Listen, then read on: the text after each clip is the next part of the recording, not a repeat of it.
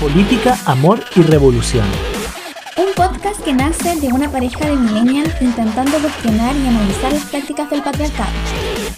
Soy Matías. Y yo Javiera. Y te invitamos a este nuevo episodio. No se lo pierdan.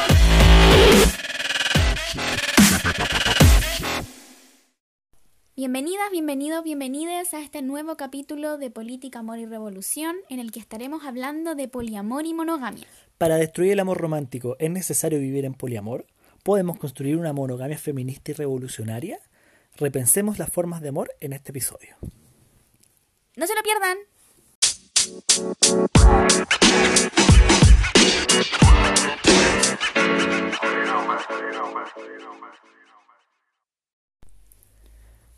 Hola, hola, ¿cómo están? Bienvenidas, bienvenidos, bienvenides a un nuevo capítulo de Política, Amor y Revolución. Estamos muy contentes porque estamos siendo escuchadas.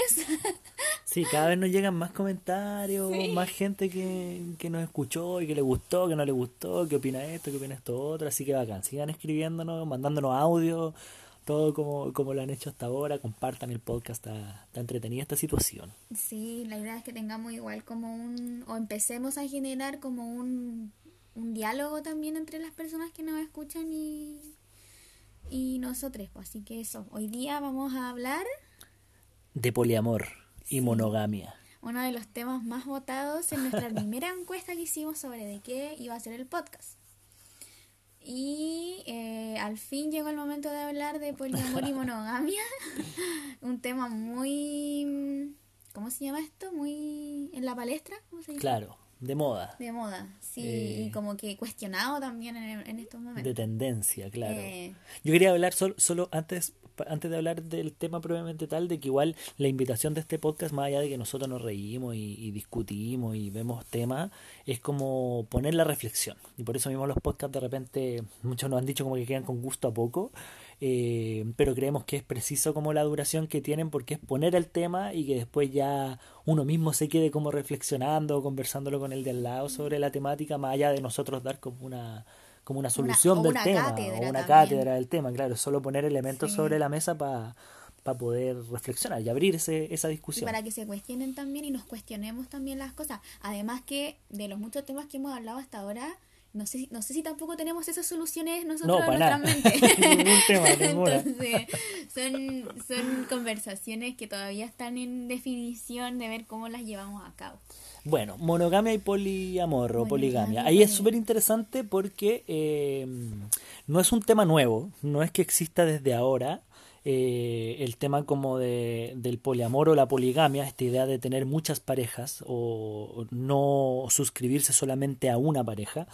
Eh, de hecho, en la época de los griegos, hace miles de miles de años, ya existía esta figura de, de tener más de una pareja o de tener relaciones más o menos como no, no tan cerradas como en la monogamia. Vemos también en la época de los hippies, en los 70, 60, eh, cómo resurge esta tendencia de, de cuestionar la monogamia o esta estructura eh, única de pareja.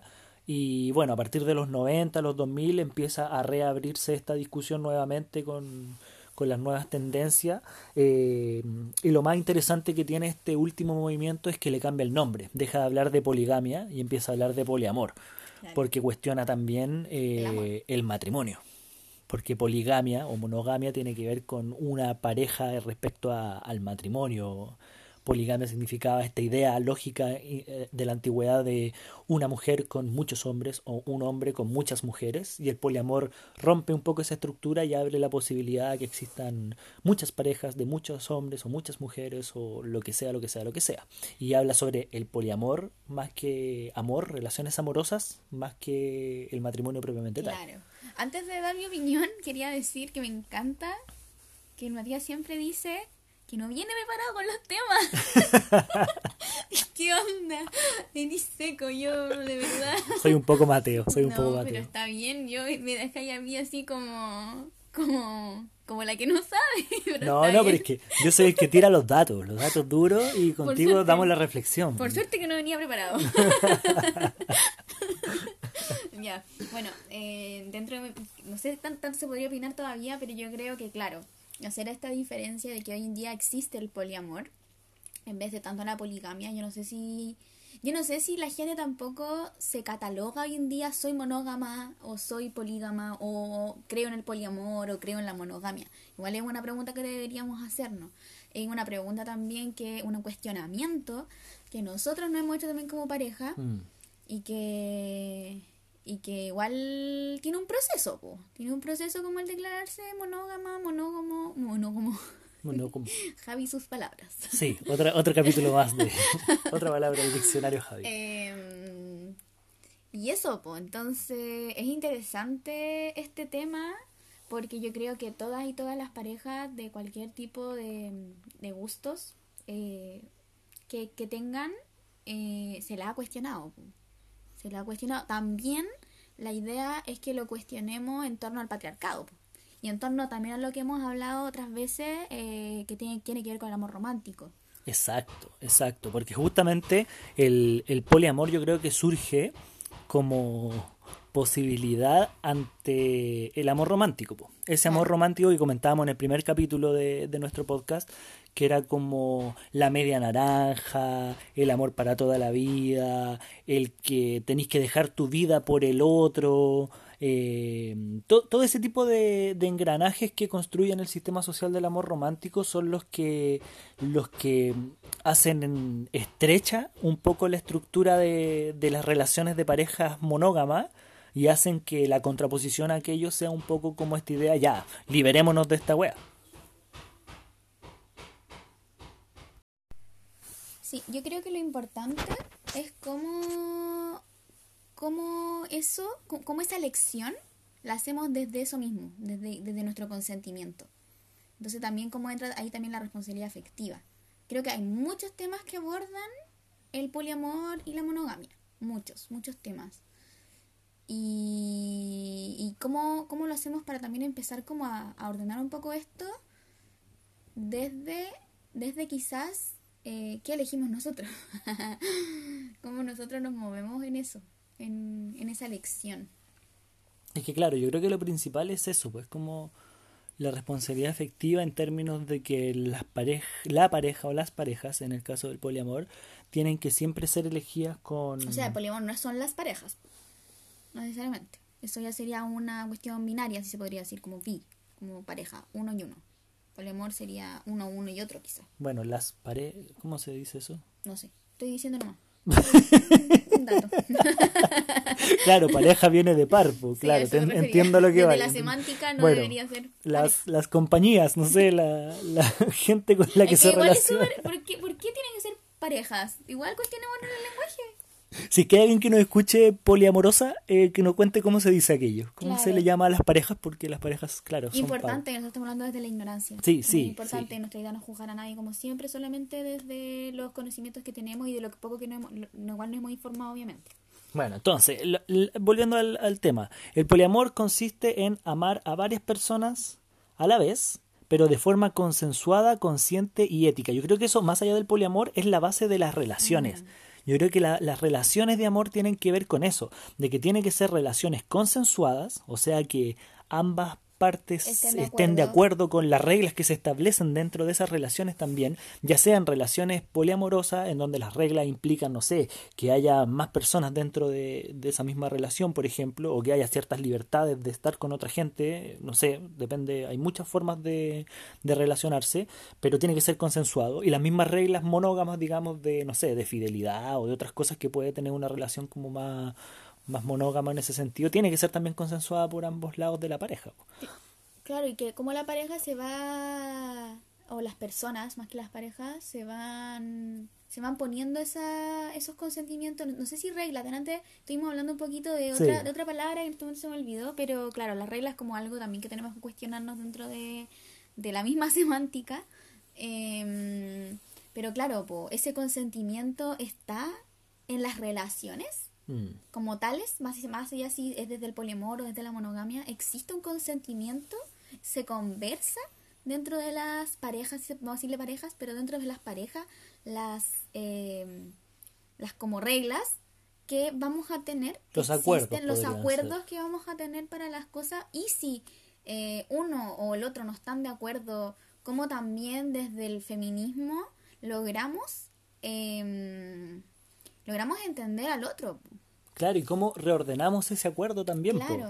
Porque lo principal de la relación, más que seguir una estructura y una regla, o un acuerdo en específico, lo importante de la relación es que haya amor, que haya confianza, que haya Lealtad. lealtad, y que se mantenga la relación. Pues, o sea, me refiero, Claro. la relación existe para tenerla, pues no para seguir una regla, ¿cachai? Claro. Entonces, por ejemplo, algunos, algunos ejemplos como que se daban mientras estaba leyendo sobre este tema era, eh, bueno, por una parte como la, exclusividad sexual, por decirlo de una forma, que ahí se podía dar como en cierta... planteaban así como para evitar eh, que se quiebre la pareja, tal vez abrir la posibilidad como a ciertas libertades sexuales, por decirlo de una forma, Claro. dentro de la relación monógama incluso, ¿cachai? Ahí como adaptando el acuerdo. Pero lo que más me hizo sentido es, por ejemplo, esta lógica del amor romántico, que es como que todo lo que yo soy eres tú. Que lo, lo conversamos un poquito Sí, en el primer capítulo, que es como, eh, no sé, si a mí me gusta el fútbol, tú tenés que acompañarme al fútbol. Y si a ti te gusta no sé qué cosa, porque tenemos que compartirlo todo. Y la relación sana supuestamente es, Es donde compartirlo todo. compartirlo todo. Y somos la media naranja y todo nos gusta y todo no sé qué. Y una, una base como de ese acuerdo, de esas reglas, entre comillas, de una relación, por ejemplo, monógama, es como, sí, está bien, estamos juntos y toda la cuestión, pero, Pero a ti te gusta lo tuyo, a ti te gusta lo mío, y ahí están las reglas de que no todo es tuyo ni no todo es mío, ¿cachai? Exacto. Y, y tampoco hay que confundir como en ese sentido. Por eso que el amor romántico tiene tanto que ver con este tema, po. porque ya, si nosotros hoy- hoy en día, por ejemplo, eligiéramos la monogamia, también tenemos que repensar la monogamia. po. Por supuesto. Repensémosla, ¿cachai? No, no, no podemos elegir la, mono- la monogamia que vivían nuestros abuelos. O sea, si la elegimos ya y hay consenso y decidimos que el- no es una relación feminista, bueno, está bien, no- yo no lo voy a juzgar, no voy a entrar a juzgar a eso. Pero me gustaría que esta nueva elección de la monogamia también tra- trajera consigo eh, los cuestionamientos necesarios en torno al patriarcado, de los roles de género de cada uno también, o de cada une. Eh, especialmente en nos- lo que nosotros, nosotros vivimos, que es una relación eh, heterosexual. Pero pero es importante eso, cómo nos cuestionamos también la monogamia, porque claro, pareciera hoy en día que eh, el poliamor es más libre. Eh, cuando uno está en una relación monógama, suele pasar o suele que te digan esta típica frase como, ya, pero tú ya no eres libre, estás casada. Como, loco, elegiste en una relación, eso no significa que estoy casada, como, tranquila, ¿cachai? O, o cómo, cómo la monogamia tiene como esas reglas de que ya no puedes hacer cosas. Si tú estás, eliges una relación monógama, jodiste, ya no puedes hacer ciertas cosas, o sea, pierdes libertad. Si tú estás en una relación quizás más abierta desde el poliamor, por ejemplo, eh, se piensa que eres más libre. Entonces también cómo vamos como, como desmitificando cosas también. Que dentro de la relación monógama también hay libertades, pero por eso que hay que repensarla. Y por eso es súper importante el acuerdo, po. El acuerdo de Exacto. estamos en una relación monógama y qué significa eso. Significa esto, esto y esto otro. Y significa no esto ni esto otro, ¿cachai? Obviamente se pierde libertad, pero hasta qué punto, eso ya pa- da para otro podcast, de qué es la libertad y hasta dónde llega la libertad, ¿cachai? Porque... Y, y también como esta cosa respecto a lo que tú decías de la relación con el amor romántico, efectivamente existe el amor romántico que ha sido como... eh, no sé, no quiero poner adjetivos tan cuáticos, pero lo voy a decir igual, como dañino en cierto sentido, ha generado ciertas relaciones no, no tan sanas y por eso lo cuestionamos el amor romántico. Entonces se plantea el poliamor como la alternativa al amor romántico y el amor romántico ligado a la monogamia. Pero también muchas veces se viste de poliamor una idea de, no de monogamia, pero una idea como ya, como yo estoy en contra del amor romántico, voy a hacer, voy a vivir del poliamor. Por eso digo que se veta la monogamia. Claro, se veta la monogamia, veta la pero el poliamor también es como una como una fachada, por decirlo de una forma. en po. algunos casos. En- no, en algunos casos estoy hablando, sí, po. menos conscientes. Claro, que sí, el sí, sí. poliamor es una alternativa y está totalmente bien. Absolutamente, absolutamente. Me refiero efectivamente a algunos casos, como que por estar en contra del amor romántico y por tanto la monogamia, entonces yo soy poliamor, siendo que a mí, por ejemplo, me interesa, no sé, la exclusividad de una persona solamente y no sé qué, pero como me hace ruido la monogamia porque está ligada al amor romántico, entonces me pongo desde la otra vereda. Y yo creo que ahí es donde está la cosa como de, de dejar de ponerle reglas y etiquetas al amor y poder vivirlo. Vivir el amor. Vivirlo, claro. Claro, vivir el amor. Yo creo que ahí también como que se vuelve un poco al inicio la pregunta que yo hacía de ¿la gente realmente se catalogará monógama o polígama? Creo de verdad que es una cuestión en serio. Creo que igual cuando uno entra en una relación o decide estar en una relación, ya sea polígama o monógama, o desde el poliamor o desde la monogamia, eh, mon- monoamor podríamos decirle. Eh, es como es como necesario cuestionarse esto, porque ahí entra la responsabilidad afectiva de lo que yo estoy haciendo a un otro. Si yo decido, no, yo creo en el poliamor, yo como persona individual, eh, y no me informo de si la otra persona es una persona que elige la monogamia, es súper dañino, po, es súper complejo. Por eso es que es tan importante esta comunicación que se va a tener entre las relaciones y entre las parejas y entre cualquier cosa. Y de hecho creo que se podría hasta extrapolar a la amistad, pero pero estamos hablando solamente estamos hablando de de amor, de amor en la pareja. De amor. De amor, de amor, ¿cómo se puede decir eso? Porque el otro también es amor, ya, pero no importa. El, el punto es eh, cómo, cómo, cómo, se, cómo, cómo se conversa eso, cómo se, cómo se llega a un acuerdo, a un mutuo acuerdo eh, de lo que queremos para esa relación. Creo que eso es súper importante porque si no lo hacemos, como dije delante, eh, va, va a existir un daño, va a existir eh, un quiebre.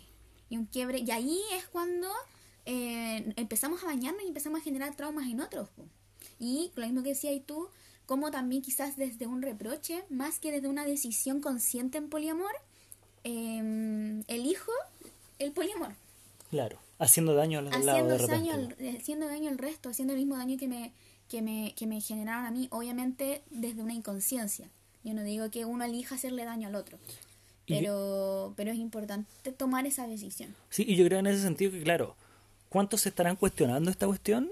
Yo creo que muy pocos. Es que yo no sé refiero, si... Sí, po. Creo que Sí, muy po. pocos se están cuestionando qué quiero para mis relaciones. Claro, yo no creo que hayan parejas que se definan así como ya, si somos, a menos que tengáis una relación abierta, como con muchas, muchas, no O sé que si ponga- regla o y sea- todo, y ahí ya sí, se, se entiende que te cuestionaste esa cosa, y que, pero igual el cuestionamiento no tiene que ser unilateral solamente, po. no es solamente de que no, yo estoy en una Es que relación abierta. sí. ¿Cachai? Porque, claro, yo puedo ¿Qué estar en una relación otro, abierta, pero hasta qué punto Claro. el otro acepta, porque en esta misma idea del amor romántico y de que si yo no acepto los términos del otro me va a dejar de querer o me va a abandonar o me va a no sé qué cosa, muchas veces se puede aceptar así como sí, obvio, ya, démosle, pero a la interna tal vez no es tan así, po. o al revés, po, ¿cachai? Como, no, es que yo soy una pareja monógama y no sé qué, no sé cuánto, ya sí, yo acepto tu regla monógama, pero a la interna en volada no, po, ¿cachai? Claro. Y también ahí está engaños, La como... lealtad, barran las relaciones y uno se trauma. Claro, pero, pero son cosas que pasan, ¿cachai? Por eso es importante como Conversar. poner el tema de conversación. Obviamente no lo voy a poner en la segunda cita o ponlo cuando ¿Eres tenga... monógamo o polígamo? Porque si no, no te invito al helado. pero, pero sí cuando ya se está empezando como a llevar una relación o a, o a involucrar afecto. Porque de repente como que se ponen las etiquetas por sobre, ya, ¿estamos pololeando o no estamos pololeando? No es que no me pidió pololeo, no es que no sé qué, no sé cuánto.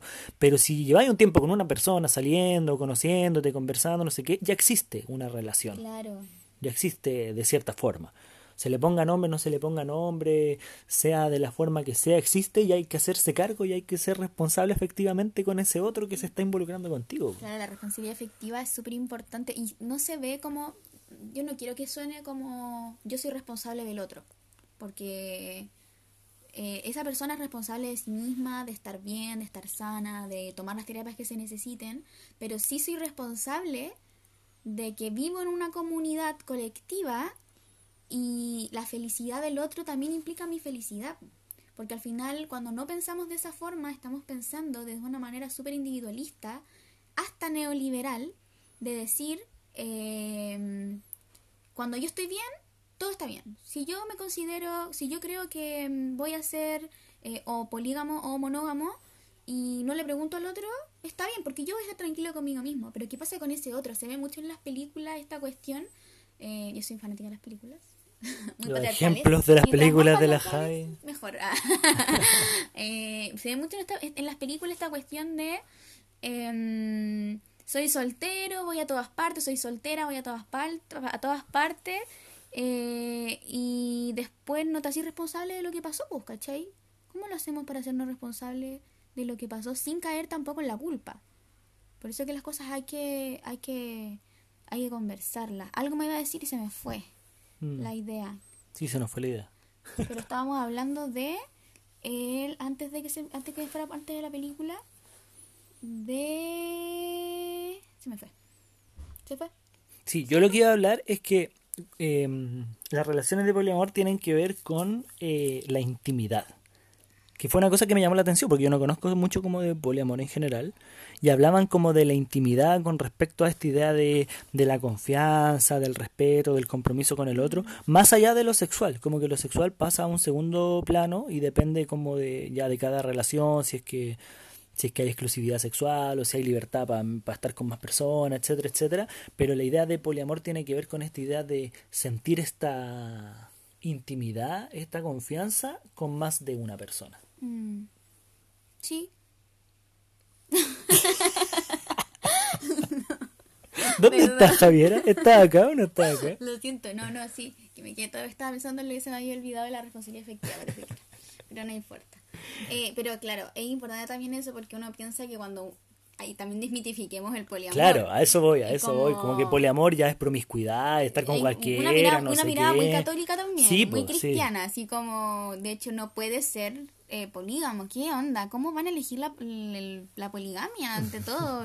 También desmitifiquemos eso, la monogamia no es eh, la salvación de la tierra, partiendo de que los animales no son monógamos. La mayoría de los animales, creo que existen tres animales, eso mamíferos, ¿no? Hemos visto el pingüino, Eh, el lobo y no sé qué otro Sí, caballito para- más. los cabitos de mar, creo que Mm. son los únicos animales. ah, Creo que hay una especie de gorilas que aprendí el otro día en la clase de psicobiología, que también son monógamos, pero nosotros también somos animales, venimos desde el, el reino animal y tenemos que empezar a también a ver como nuestra, nues- un poco nuestra, nuestra biología, eh, que no es, eh, no es necesariamente mo- monógama.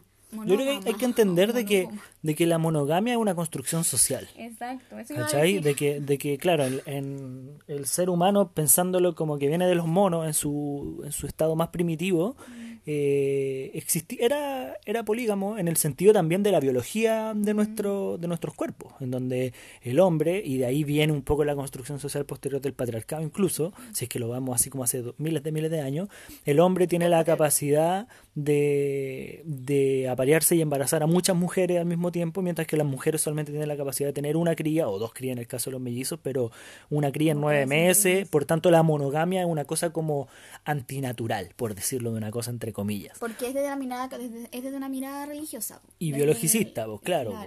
Y, pero, pero todo aquello tiene que ver con construcciones sociales. Recordemos que los negros eran esclavos porque naturalmente se daba de que los negros eran más fuertes y tenían que ser esclavos y no seres pensantes. Las mujeres no podían pensar porque parían. Eh, los homosexuales eran una enfermedad y no era natural. Entonces todas estas cosas como naturales o antinaturales también hay que cuestionárselas porque todo finalmente es una construcción social que hemos tenido como, como sociedad, valga la redundancia. Yo creo que, mm, que claro, eh, cómo desmitificamos la, el poliamor para que no se crea que es solamente eh, una elección como promiscua y que de verdad hay gente que eh, elige el poliamor por sobre la monogamia y está súper bien y es como una elección súper súper mientras sea una elección súper consciente al igual que la monogamia porque creo que de hecho hay más responsabilidad en la monogamia que en el poliamor porque cuando tú te metías en una relación monógama sin ser consciente de que estás en una relación monógama eh, vas a dañar más al otro en el sentido de que esa persona sí se considera monógama y, y tú no estás respetando eso tampoco. Como que no sé si se entiende lo que quiero decir. Claro, claro. Y, y, la, y la desmitificación del poliamor también tiene que ver con esta idea de que no necesariamente es esta idea eh, promiscua, como decíamos hace un rato, sino que puede ser que estés toda la vida con tres personas, con las mismas tres personas toda la vida. Y eso es poliamor y eso es... eh, no, no, no poliamor significa estar con uno y después con otro y después con otro y después con otro. Tú puedes enamorarte para toda la vida de las mismas dos personas y si es que está toda ok y se puede vivir con esas tres personas y podéis formar una una familia, una comunidad en ese sentido, hecho, es también- totalmente válido. También se puede ver en torno a las relaciones. Puede ser que yo tenga una relación monógama, después termine esa relación monógama y elija el poliamor. Y después vaya y termine el... Cómo, cómo también eso aplica la libertad de elección, del querer. Hoy en día estamos viviendo un momento en social en el que las libertades también son importantes dentro... Las libertades sexuales también. Cómo yo elijo realmente después de vivir años por un paradigma religioso católico cristiano, eh, cómo eh, logro elegir qué quiero hacer con mi sexualidad. Como ya lo último que se meten en tu sexualidad, pues se meten en todo, bla, bla, bla, todas las cuestiones que se pueden meter, que se meten en la sexualidad y es como, loco, demasiado, demasiado. Como ya dejemos de, de cuestionar la vida de los otros también. Y desde ese mismo lado también, cómo no hacemos que la poligamia sea libertad y la monogamia sea prisión. Porque hay muchas personas también que eligen o elegimos las monogamias y no necesariamente estamos presas. Porque de eso depende el acuerdo mutuo que se va a llegar eh, de repensar la monogamia también. Exacto, exacto, porque la monogamia no significa, como tú hace un rato, no significa esa monogamia de nuestros abuelos, pues, ¿cachai? De esta idea como de que estás presa de la relación. Y yo creo que... No, no significa que significa que estés casado. Monogamia yo no creo que signifique matrimonio. Partiendo Porque el eso. matrimonio es una institución patriarcal. Exacto. Se ríe la Javi. El Matías no se quiere casar conmigo. Porque el matrimonio es una institución patriarcal. Pero eso podemos tocarlo en otro Sí. podcast de el matrimonio en específico. Eso Eh, es una contradicción feminista. Hablando de las contradicciones de hace un par de episodios atrás. Eh, no, yo lo que iba a hablar era como de mm, tocar un poquito el amor líquido también. Ah, porque justamente esta idea de poliamor es como. O, o esta monogamia que también decía la Jai, como monogamia que cambiamos, cambiamos, cambiamos de pareja, también puede ser. Pu- Puede ser dentro de la monogamia o eso, del poliamor. Antes de como meterse más en lo que es el, el amor líquido, como hacer un contexto igual. Eh, que el amor líquido surge en la modernidad líquida y lo plantea también, o se sabe, algo que... No, para allá iba yo a Para- explicar ah, todo eso. Pero, perdón. pero no, dale, dale, dale. Perdón, perdón. Salí un poco más chistoso este podcast. Eh, lo siento. Bueno, el punto es que el amor líquido surge en la modernidad líquida, eh, planteada, repensada, eh, repensando la modernidad como tal, en una modernidad líquida por Bauman, por Sigmund Bauman, que yo lo amo. Es un libro muy interesante, una tesis muy interesante porque hace sentido. Hace sentido eh, cuando uno también se cuestiona la monogamia. Porque cuando uno es feminista, o me pasa a mí dentro de mis contradicciones que hablábamos recién, eh, hasta uno llega a pensar de que la monogamia tampoco es parte del feminismo. Porque si yo quiero tener libertades, eh, ¿cómo me voy a comprometer en una, en una relación? Pero, como dice la moral distraída, quizá hasta eso sea lo más revolucionario que exista hoy en día. Hoy en día puede ser que la monogamia sea algo también súper revolucionario de volver a aquello, replanteándonos obviamente todo. Ahora dale con la modernidad líquida. No, sí, Sí, estoy, estoy de acuerdo con lo que tú lo que tú planteabas y porque claro, la modernidad líquida esta idea lo hemos hablado en un par de episodios anteriores también como de que antiguamente existía esta estructura rígida de la sociedad, incluso de la vida, en donde tú trabajabas por 40 años en la misma empresa, donde tú te comprabas una casa y vivías en esa casa por toda tu vida, donde estudiabas en el mismo colegio o en la misma universidad durante toda tu educación y, y donde también tenías una pareja que te casabas para toda la vida. Y esa es la modernidad rígida, sólida, que se cae a pedazos y hoy en día estamos en esta modernidad líquida que todo es líquido, que todo cambia, que todo varía, en donde no estamos en un trabajo más de, no sé, cuatro o cinco años, en donde nos podemos cambiar de carrera, donde nos cambiamos de casa, donde nos cambiamos de pareja, donde todo cambia, todo cambia, todo cambia, y a una velocidad muy fuerte y no hay nada sólido, todo lo sólido se desvanece. Entonces ahí es donde Bauman tiene otro libro específico que se llama El amor líquido, que habla como la estructura del amor, eh, que ya lo explicó la Javi. No, sí, pero, pero que es en el fondo eso, como esta estructura rígida del amor, en donde está la monogamia como, como mecanismo, como formato de este amor rígido, en donde tú eliges a una pareja para toda tu vida. Y hoy en día, en verdad, lo que existe es una pareja líquida que cambia, en donde hecho, no es, no es ningún problema separarse, no es ningún problema. Antes separarse era como un fracaso, o sea, acabó el matrimonio y, y falló tu vida, ¿cachai? Tenías que repensarte, no sé, estoy pensando en los 80, en los 90. De, de hecho, yo, por lo que recuerdo del libro, que lo leí hace varios tiempos ya, en 2017, eh, es que no- ni siquiera se, es necesario como encasillarlo en la pareja, sino en el propio amor. Claro. Como el amor hoy en día es líquido. Como La amistad con- es todo- líquida. Todos los tipos de amores son líquidos, lo cual no significa que eh, solamente que me cambie de un lado para otro, sino de que cómo esas elecciones eh, se transforman también en torno a la sociedad transforma que se transforma también. No, no necesariamente significa que ay, hoy día te quiero a ti y hoy día te quiero a ti, sino que cómo te quiero también, po. cómo te quiero hoy, cómo te quiero mañana como todas esas cosas, como que todo, como que todo lo, lo líquido eh, puede ser todo. Claro, como que igual es un poco como esta, esta sociedad desechable un poco, po. Claro, como de que en un momento nada es perdurable. po. claro. Y en ese sentido, la estructura de la monogamia pierde fuerza también. Sí, po. Porque, ¿por qué no puedo estar en una relación abierta en donde puedo efectivamente querer a tres personas distintas, ¿cachai? Y puedo estar en, ese, en esa lógica. Es que yo creo que el amor líquido viene a cuestionar la monogamia igual un poco, po. Porque Bien, a destruir la porque monogamia. igual po. está bien que se destruya la monogamia. Sí, pues la monogamia patriarcal, absolutamente. Estoy de acuerdo en que ese tipo de monogamia se, se destruya. Porque claramente no funcionó, po. No, po, no funcionó porque al final, en el 2000, si no me equivoco, o en el 90 y algo, eh, la gente se empezó a divorciar, po. Cuando, cuando se pudo, em, cuando la gente pudo divorciarse, porque hubo, hubo una ley de... de En divorcio Chile en el 2000, Chile, en en el, Chile. mundo como en los 50, Sí, pero... no, en Chile. pero sí, fue en el 2000, o en el 90 y algo. Sí, fue hace muy poco. Em, La UDI. Sí. Eh, en el momento que es legal divorciarse, la gente elige divorciarse. Sí, po. Porque quizá eso no significa que en un momento no se amó. No significa que quizá en un momento sí eligió la monogamia, pero no se puede negar que la monogamia fue una imposición a los seres humanos, fue una imposición patriarcal. Exacto, porque ahí, y ahí vamos al punto de, de este podcast, yo creo, que es como que la monogamia caiga no es ningún problema. Porque la que cae no es la monogamia como idea de estar uno con otra persona, con una persona en específico para siempre o, o- o por lo que dure la relación. Tampoco estamos como con esta idea de la- del para siempre. Pero el- lo que cae es esta monogamia patriarcal, po. esta monogamia del acuerdo, esta construcción social finalmente que obligó a miles de mujeres y de hombres también, dependiendo de las condiciones, a vivir vidas que no querían vivir. Exacto. En donde hoy en, en los últimos siglos eh, se, se- se levantó esta idea del amor romántico y que tú te casabas con el otro como por, por amor, porque te enamorabas.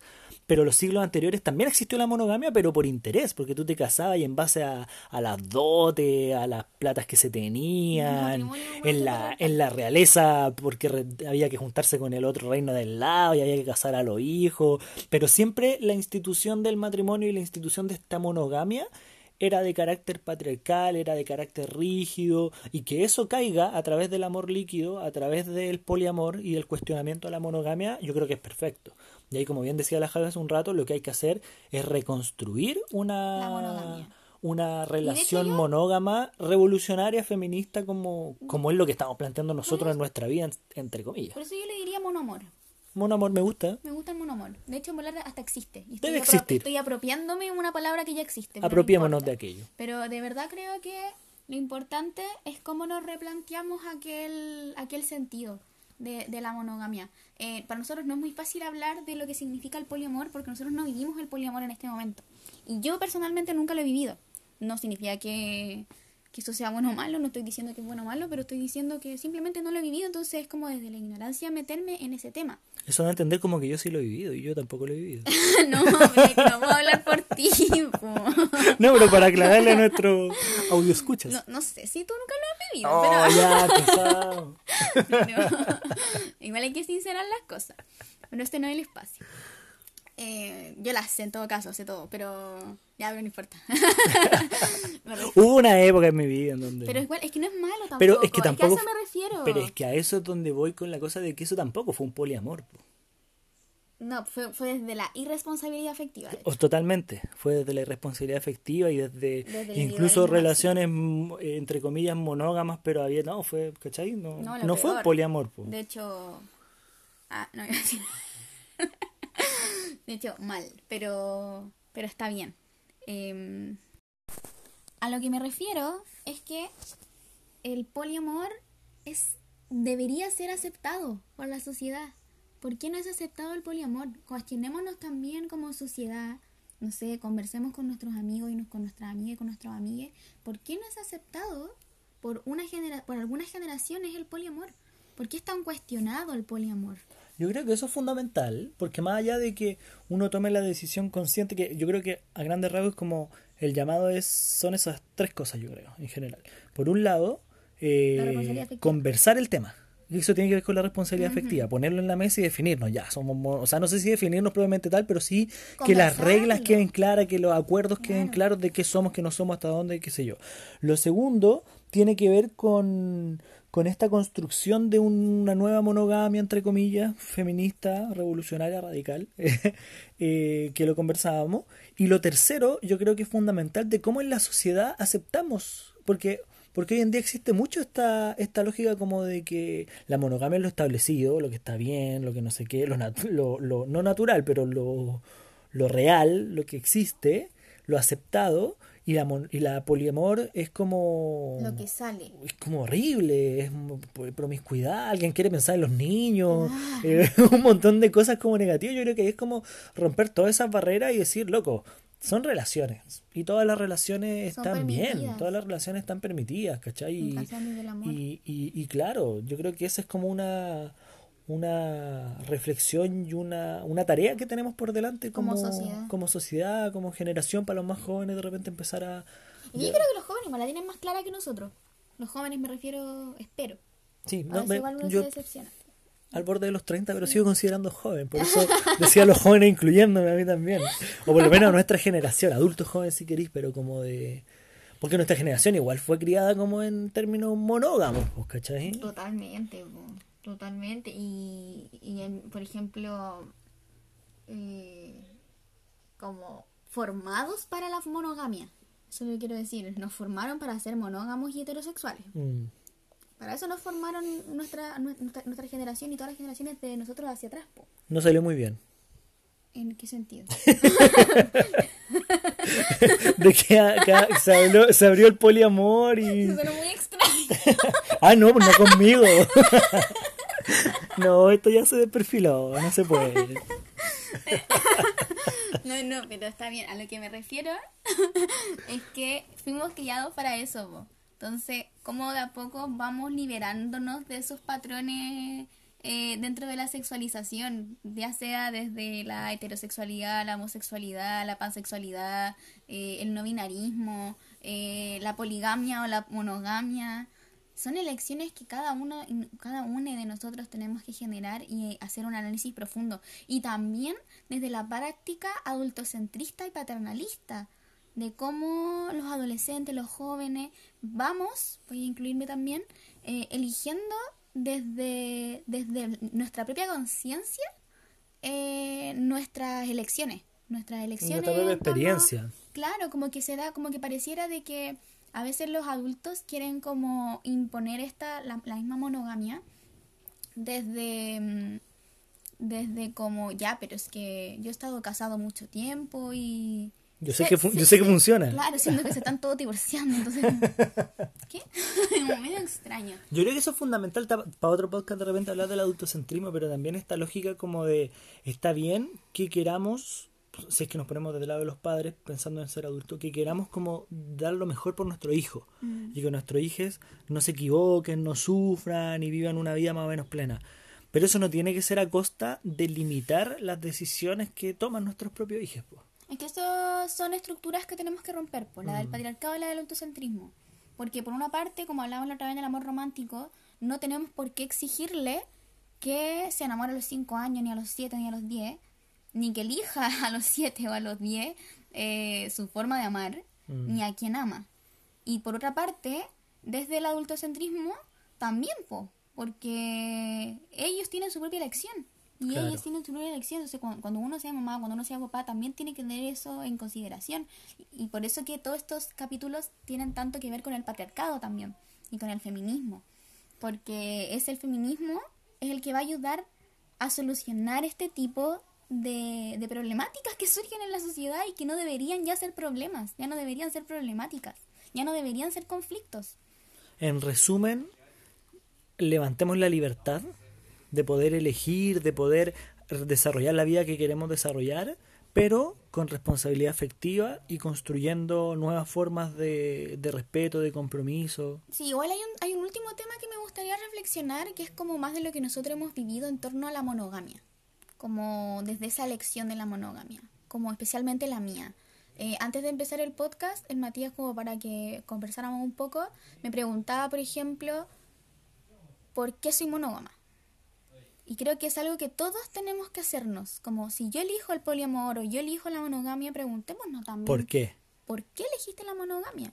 Y la verdad que quedé como, no sé, porque soy monógama, porque me dijeron que tenía que serlo. Porque hay películas de Disney. Y ahí empecé, empecé a hacer una reflexión interna, que igual es importante, insisto, que todos y todas y todos la hagamos. Porque porque así también nos va a llevar a entender un poco nuestra propia historia. En mi caso personal, siempre termino contando algo un poco más personal, em, o desde la experiencia, si se podría decir. Eh, yo soy una persona que, ya lo he contado en nuestros capítulos, creció con Disney y fue formada para la, eh, para la monogamia, debo admitirlo. Debo admitirlo que quizás la razón por la que soy monógama es porque me lo impusieron. Una imposición patriarcal y adultocentrista, lo admito. Eh, pero al mismo tiempo me puse a pensar de que al final igual, después de toda esa imposición, porque yo de verdad soñaba con mi príncipe azul, em, que lo tengo. Ah, no, mentira, que voy a ya, no me, no, me desvío. Em, Aparte soy un príncipe verde, no más azul. Em, el punto es, es que eh, todo eso, toda esa historia, toda, este, eh, toda esa historicidad, eh, también me llevó a elegir la monogamia. Porque, porque creo que igual eh, va acorde a mi personalidad también, por ejemplo. Todavía no lo tengo, es algo que me puse a pensar hoy día a la mañana, llevo 10 minutos pensándolo, entonces tampoco tengo una, un análisis tan profundo. Pero soy una persona, por ejemplo, que nunca le ha gustado estar mucho en grupos. Tengo una amiga, he tenido una relación, eh, no sé, he tenido un perrito, como que todo siempre es muy poco, no me gustan mucho los grupos, no soy muy de grupo, entonces también eso eh, va a una personalidad más solitaria, si se podría decir, y que también podría estar relacionado con elegir a una persona, pero es una elección mía. También pues, esa elección mía tiene que ser conversada con, en este caso, el Matías, y, ver cómo, cómo llegamos a acuerdo, porque, porque también es una responsabilidad afectiva el que él también esté de acuerdo con la monogamia y él también esté de acuerdo eh, con todo lo que la relación, relación, implica y también con la responsabilidad suficiente de que si un día, em, como este miedo, me refiero a este miedo a dejar de ser amado, este miedo de no ser correspondido, eh, es súper fuerte porque, mm, porque también implica esa responsabilidad, de confiar en que, o sea, no de confiar, de todo lo contrario, de, de, aceptar. La desconfianza. no, no solamente la desconfianza, sino que aceptar que a veces el otro no va a creer lo mismo que tú. Po. Y yo creo que eso es fundamental. Yo lo iba a tocar hace un rato y después se me olvidó, que es como de cómo esta idea Em, no sé si es romántica, si se quiere, como del amor correspondido, como de, de del miedo finalmente al fracaso y del miedo a, a la deslealtad, a la, a, la infidelidad, etcétera, pongámosle el nombre que sea, dependiendo de, de cada caso, eh, hace que se abandone la monogamia y se tire al, como al poliamor. Porque en el poliamor, por último, tenía un poco más de libertad y no duele tanto eh, esa traición o esa, esa desconfianza, eso, esa ruptura. Siendo que en la monogamia como que te comprometes con una persona y esa persona falla y duele, ¿cachai? Este vínculo amoroso. Eh, yo creo que no es así, yo creo que dentro del poliamor, eso, eso es parte del amor, eso es parte de las relaciones, eso es parte Mm. de la confianza con el otro, eso es parte de no tener claros los acuerdos de qué quiere el otro y hasta dónde llega el el otro, amor cómo repensamos el amor y las relaciones, Claro. porque finalmente las traiciones o las infidelidades o las cosas pueden pasar en monogamia, en poliamor o en lo que sea, ¿cachai? Si es Claro. que las reglas no están claras y si es que existen este tipo de cosas. Yo a diferencia de la Javi no, no fue un camino más largo, más Sí. tortuoso el de llegar como a, a la elección de la monogamia, eh, justamente por las tallas que tiramos hace un rato, que viví un, un proceso de, de apertura eh, sexual, por decirlo de una forma, ¿Por qué te de... No me estoy riendo, estoy súper serio. Ay, ay. Pero, pero fue finalmente ese proceso y la, el pensamiento y la elaboración en mi mente respecto a ese proceso y la evaluación de ese proceso lo que me hace tomar la decisión después eh, cuando volvemos con la Javi como de, no, en verdad es la monogamia, es la persona con la que quiero estar el resto de mi vida. No, y, y no solamente en términos sexuales, sino que en términos de intimidad, como hablábamos hace un rato. Claro, po. de compromiso. De compromiso, de compañerismo, de estar el uno para el otro, del apoyarse, del contarse las cosas, del estar en las malas y en las buenas, pero sobre todo en las malas, en las remalas y en las recontra malas de repente. Entonces yo creo que por ahí va como una reflexión mucho más como que me tuve que hacer la reflexión para, para llegar a ese punto. A diferencia de la Javi, que es como que tal vez como que tú niña. viviste ese proceso y después solamente lo aceptaste. Debo, debo, debo admitir que quizás nunca tuve la otra opción. Pero al mismo tiempo, aunque no haya existido esa opción, igual la elijo hoy día. Pero también la elijo desde un sentir. Y yo creo que lo- siempre, siempre, siempre igual va a ser un sentir eso. Va a ser como quizás no hay una explicación más, más lejana, sino que simplemente es lo que siento. Y, y eso, po.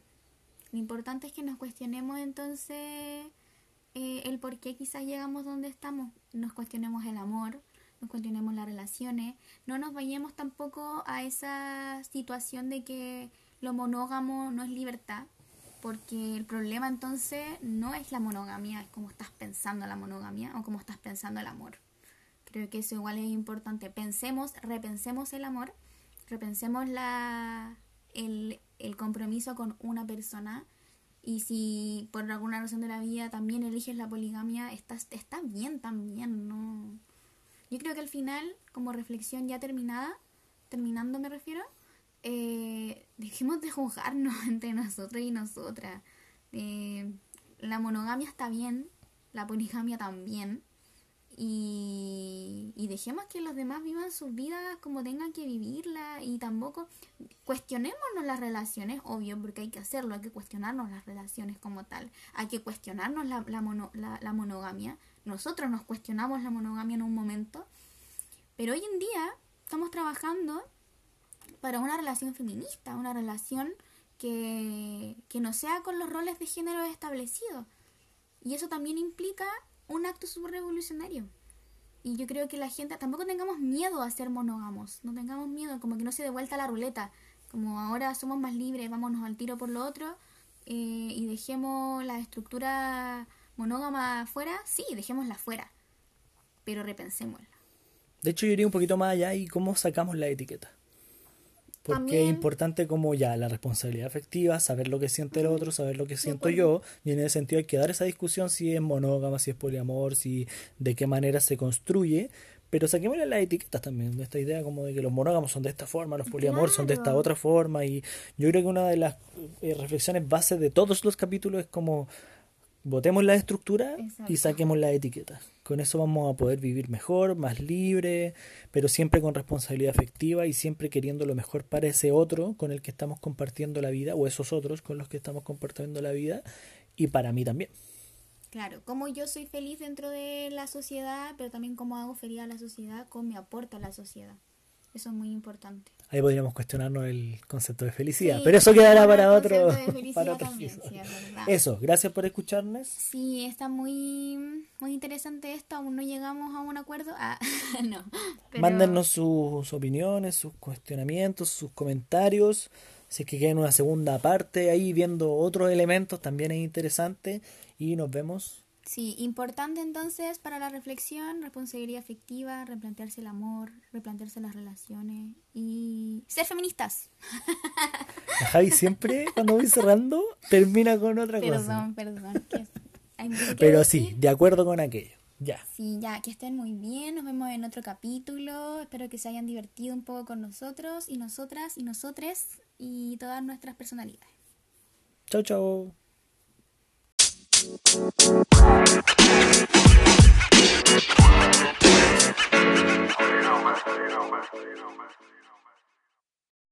Es una construcción social cultural. loco, desafinado, no, déjalo, déjalo.